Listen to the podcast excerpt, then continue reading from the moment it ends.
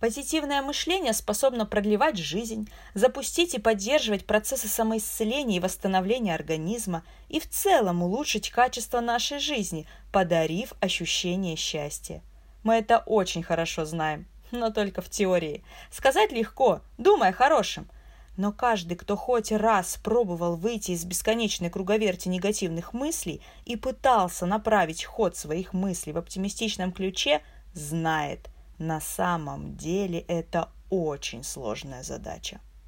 Именно за эту задачу я наконец решила взяться. Не откладывать на потом, не ждать лучшего момента, не надеяться, что в одно прекрасное утро я раз и просто проснусь оптимистом.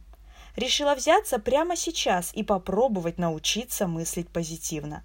Подкаст «Думать о хорошем» – это подкаст о моем личном эксперименте.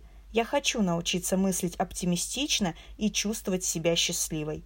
Для решения этой задачи я буду использовать разные психологические техники и упражнения на ваших глазах. В режиме реального времени я буду составлять планы, выбирать упражнения, практиковать их, оценивать эффективность. Приглашаю вас понаблюдать за моим экспериментом, если тема позитивного мышления вам интересна.